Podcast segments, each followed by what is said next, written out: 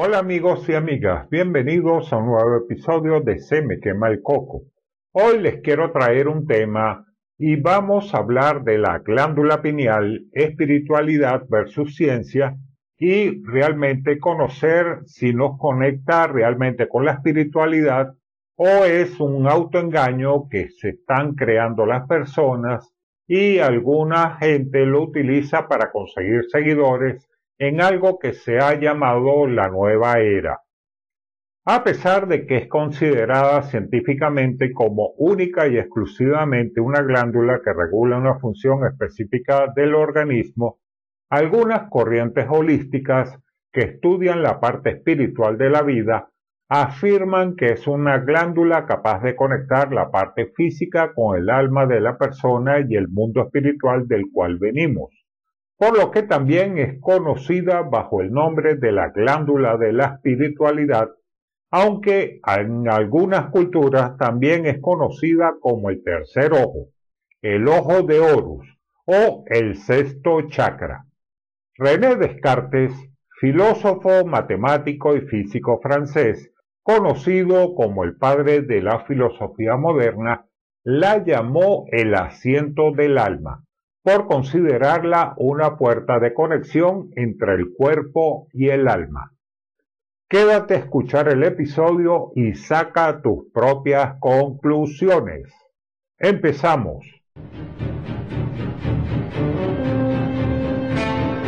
No es terror. No son teorías de conspiración. No son chistes. Aquí hablamos de todo un poco.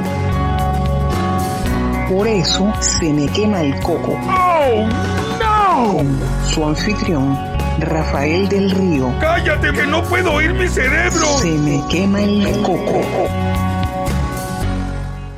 Quienes se dedican a estudiar esta glándula desde el punto de vista espiritual afirman que cuando nacemos esta glándula está intacta y nos permite tener un equilibrio emocional y una regulación del flujo del pensamiento, así como una conexión con los otros sentidos distintos a los físicos, como son la creatividad, la clarividencia, la percepción, la intuición, la expansión de la conciencia, entre otros.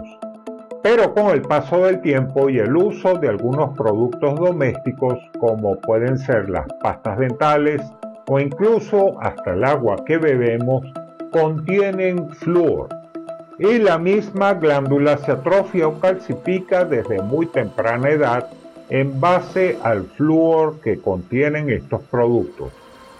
Debido a esa calcificación se habla sobre la necesidad de activarla o descalcificarla para que pueda recuperar sus funciones reguladoras de los ciclos del cuerpo así como de los ciclos del alma y las conexiones que podemos tener de manera natural con ese mundo espiritual del cual venimos. ¿Será que en alguna parte de los libros sagrados se escondió esta facultad del ser humano?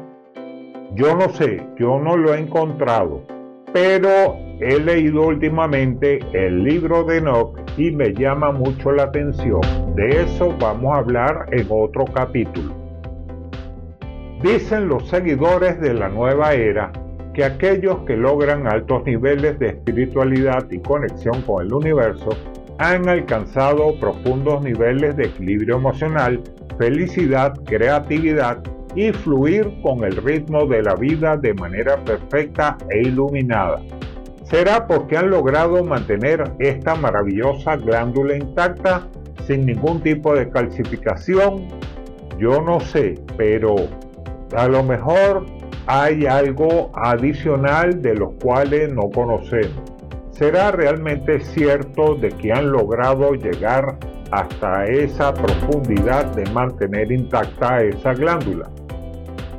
Los seguidores de la nueva era dicen que existen algunas técnicas o prácticas para descalcificarla y activarla, para así lograr una reconexión universal con nuestra superioridad siendo algunas de estas técnicas la respiración, la meditación consciente dirigida al objetivo de reactivar sus funciones.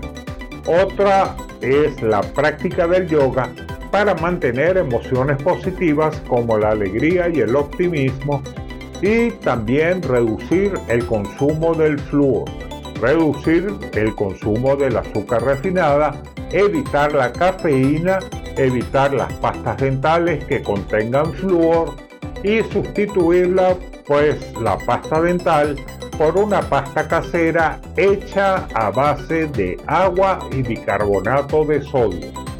Asimismo, hay quienes creen que al proporcionar pequeños y suaves golpecitos en la frente entre las dos cejas, se estimula el área donde se ubica esta glándula, activándola a través de la vibración. Ahora, vuelvo a hacer la pregunta.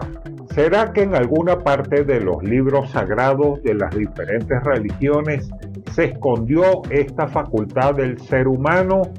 ¿Será que Dios nos dio esta facultad ¿Será que es parte del ser humano conocer esto? Veamos ahora el enfoque científico. La glándula pineal, epífisis cerebral o cuerpo pineal es una pequeña glándula que se localiza en el interior del cerebro de casi todas las especies de vertebrados y en los seres humanos su tamaño es comparable al de un grano de arroz de unos 8 milímetros de largo y hasta 15 de ancho en adultos. Su peso ronda aproximadamente los 150 miligramos. Y hoy quiero explicarte las funciones de la glándula pineal y otros aspectos para que puedas comparar qué tanto puede ser científico y qué tanto puede ser espiritual. Su nombre proviene de su forma que se asemeja a la de una piña, por eso se llama glándula pineal. Esta se ubica en el centro del cerebro, entre ambos hemisferios cerebrales, en una zona llamada epitálamo, sobre el techo del tercer ventrículo cerebral y en los seres humanos la glándula pineal se forma sobre la séptima semana de gestación y crece hasta el segundo año de vida, aunque va aumentando su peso hasta la adolescencia. Su flujo sanguíneo es muy abundante y proviene de las ramas coroideas de la arteria cerebral posterior, aunque es una glándula su historia es muy similar a la estructura del tejido nervioso, consistiendo principalmente en astrocitos y penes. No obstante, esta estructura no está protegida por las barreras hematoencefálicas, lo que implica que los fármacos pueden acceder más fácilmente a ella. Los astrocitos son una clase de neuroguía que protegen y dan soporte a las neuronas, en este caso a los pinealocitos. Estos últimos son una clase de células secretoras que liberan melatonina y que solo se encuentra en la glándula pineal. Por otra parte, la dura madre es la capa más interna de las meninges y su función es proteger al cerebro y médula espinal a pesar de la curiosidad que ha despertado a lo largo de la historia. Las verdaderas funciones de la glándula pineal se descubrieron muy tarde. De hecho, sus tareas son las últimas que se han descubierto de todos los órganos endocrinos. Las funciones de la glándula pineal son principalmente endocrinas, regulando los ciclos de sueño-vigilia a través de la producción de la melatonina. También participa en regular nuestra adaptación a los ritmos estacionales, el estrés, el rendimiento físico y el estado de ánimo. Además influyen en las hormonas sexuales.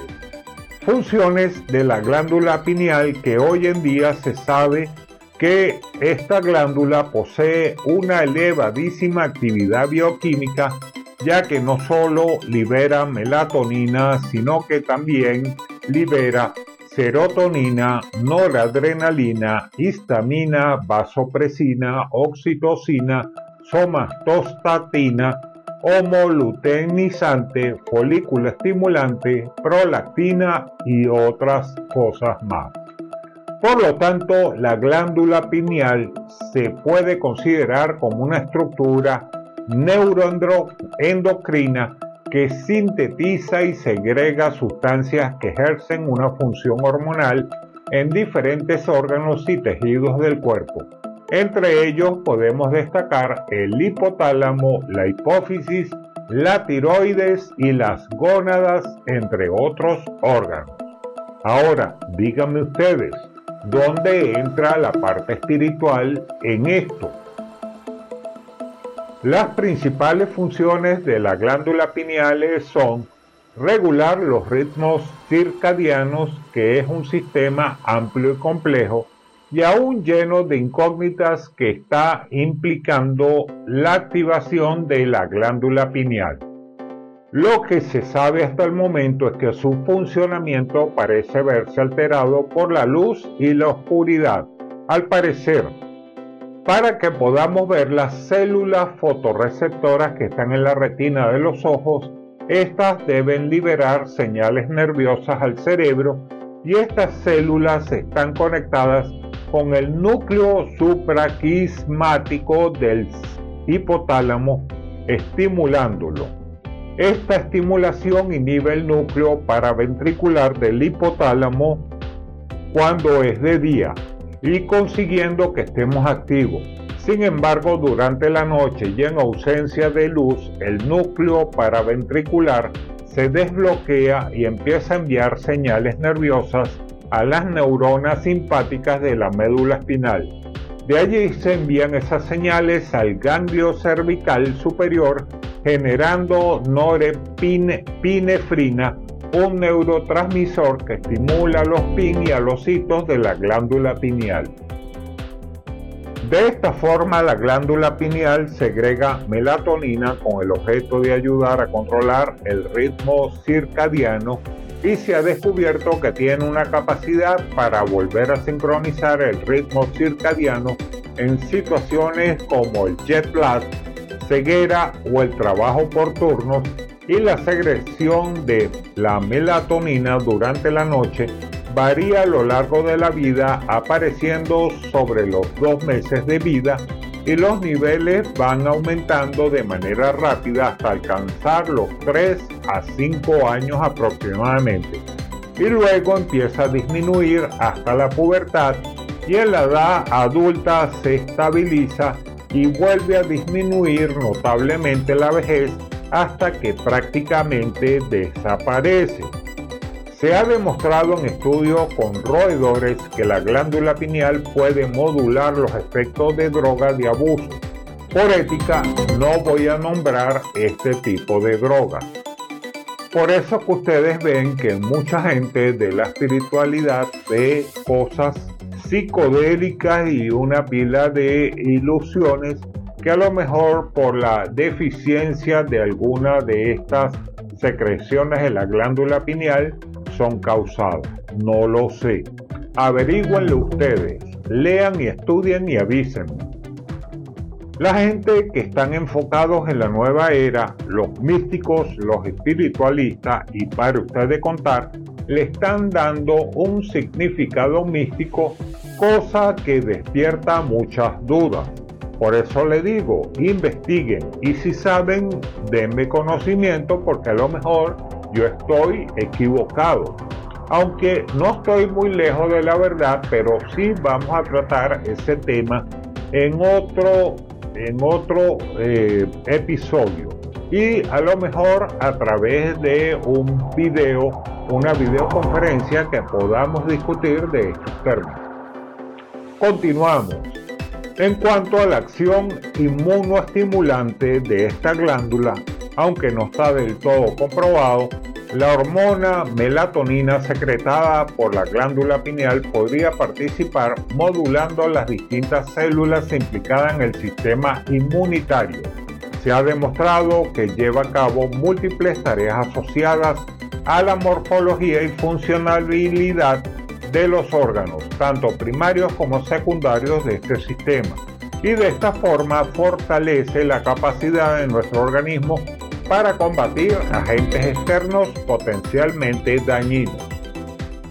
El efecto antineoplástico de la melatonina se relaciona con la capacidad para inhibir el crecimiento de tumores, es decir, se ha observado en experimentos con modelos tumorales en vivo e in vitro, sobre todo en los relacionados con hormonas como el cáncer de mama, de endometrio y de próstata.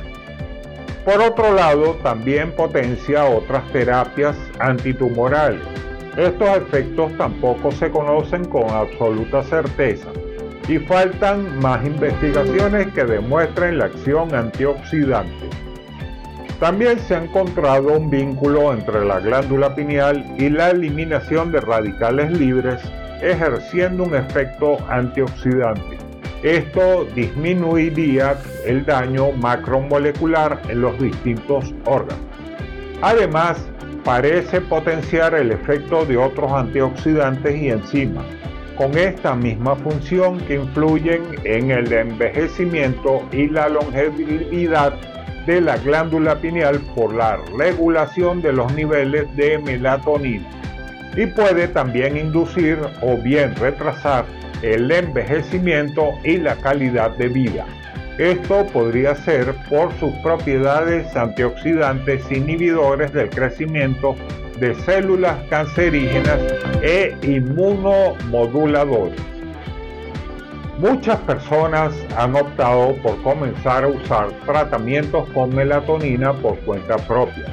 Es necesario resaltar, y quiero hacer énfasis en esto, que esto puede tener efectos desconocidos hasta incluso peligrosos, ya que muchas de estas propiedades no están suficientemente demostradas como lo han mencionado la mayoría de las investigaciones y se están realizando en roedores y todavía no se han practicado en seres humanos para comprobar su efectividad. La melatonina parece estar relacionada con la maduración sexual de los seres humanos. Además actúa como marcador endocrino estacional para la reproducción de especies estacionales.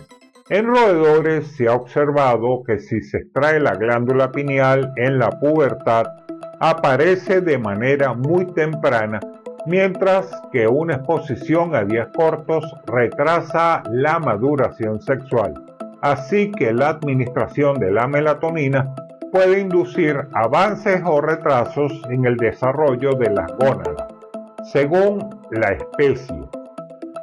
Este momento o forma de la administración en los humanos parece ser que se asocia a la pubertad precoz con tumores que dañan las células piñales, disminuyendo la secreción de melatonina mientras que una secreción excesiva de esta sustancia se ha vinculado con retrasos puberales. Así se ha observado que un aumento de melatonina producida por la glándula pineal bloquea la secreción de las gonadotropinas y estas son aquellas hormonas que participan en el desarrollo y funcionamiento de los ovarios y los testículos como la hormona luteinizante y la hormona estimulante del folículo. La calcificación de la glándula pineal es el principal problema de la glándula pineal, ya que es un órgano que tiende a acumular fluoruro a medida que pasan los años y se van formando cristales de fosfato y la glándula se va endureciendo. Este endurecimiento conduce a una menor producción de melatonina y por este motivo los ciclos de sueño y vigilia se ven alterados en la vejez. Incluso existen investigaciones que indican que el endurecimiento de la glándula pineal producido por el fluoruro adelanta el desarrollo sexual, sobre todo en las niñas. También se han vinculado que esta calcificación de la glándula pineal eh, eh, con la aparición de la enfermedad del Alzheimer y de ciertas clases de migrañas y aparte del fluoruro también se ha visto que puede acumularse en la glándula pineal cloro, fósforo y bromo, además de calcio. y si no se tiene suficiente cantidad de vitamina de aquella que se produce con la luz del sol, el calcio no puede estar, no puede estar biodisponible en el organismo. Por el contrario, comenzaría a calcificarse en los diferentes tejidos del organismo, entre ellos el de la glándula pineal. Para que esto no se produzca, además de controlar nuestros niveles de vitamina D, en un artículo que fue publicado en el Global Health, se habló y se aconsejó de eliminar el flúor. Así que deberíamos utilizar pasta de dientes sin flúor, beber agua filtrada y potable sin flúor y tomar alimentos ricos en calcio que es mejor que estar tomando suplementos de calcio. Ahora, Viendo todo esto, la parte espiritual y la parte científica de la glándula pineal, les pregunto, ¿a quién deberíamos creer? ¿A los científicos o a la gente de la nueva era? ¿Y por qué las grandes religiones nunca hablaron de esta glándula como la hacedora de grandes milagros y la conexión espiritual del hombre con Dios y el universo? espiritualidad o ciencia? ¿O por qué estamos realmente limitados? ¿O será que el Creador solo nos dio el conocimiento para entender lo que está a nuestro alcance? Hasta aquí nuestro episodio de hoy. No voy a seguir hablando de este tema porque este episodio no es para todos. Vamos a hacer un en vivo donde podamos hablar de esto y comentar y hacer recomendaciones. Recuerda siempre leer mucho sobre un tema. No te quedes solo con lo que oyes, porque así vas a lograr aprender y no todo lo que creas ver es lo que estás viendo. No todo lo que oigas es lo que realmente se está diciendo y estás entendiendo. Y no todo lo que piensas puede ser correcto. Siempre lo estás haciendo desde tu experiencia y agregas o quitas trozos para adecuarlo a tu entendimiento y también puede ser utilizado para manipular a nuestros seguidores. Recuerda, como dijo Sócrates, solo sé que no sé nada. La presentación del episodio es de Nair Ravelo. Locución, producción y edición, Rafael del Río. Y recuerda compartir este episodio con tus amistades para disfrutar de un nuevo episodio de Se me quema el coco. Puedes dejarme tus comentarios en mis redes sociales, en Instagram, Facebook, Twitter y Telegram. Y puedes escuchar los episodios las veces que tú quieras en Se me quema el coco por Google Podcast, Evox, Spotify, Anchor. Y si tienes alguna historia que quieras contar, contáctame y llevo tu historia al próximo episodio de Se me quema el coco.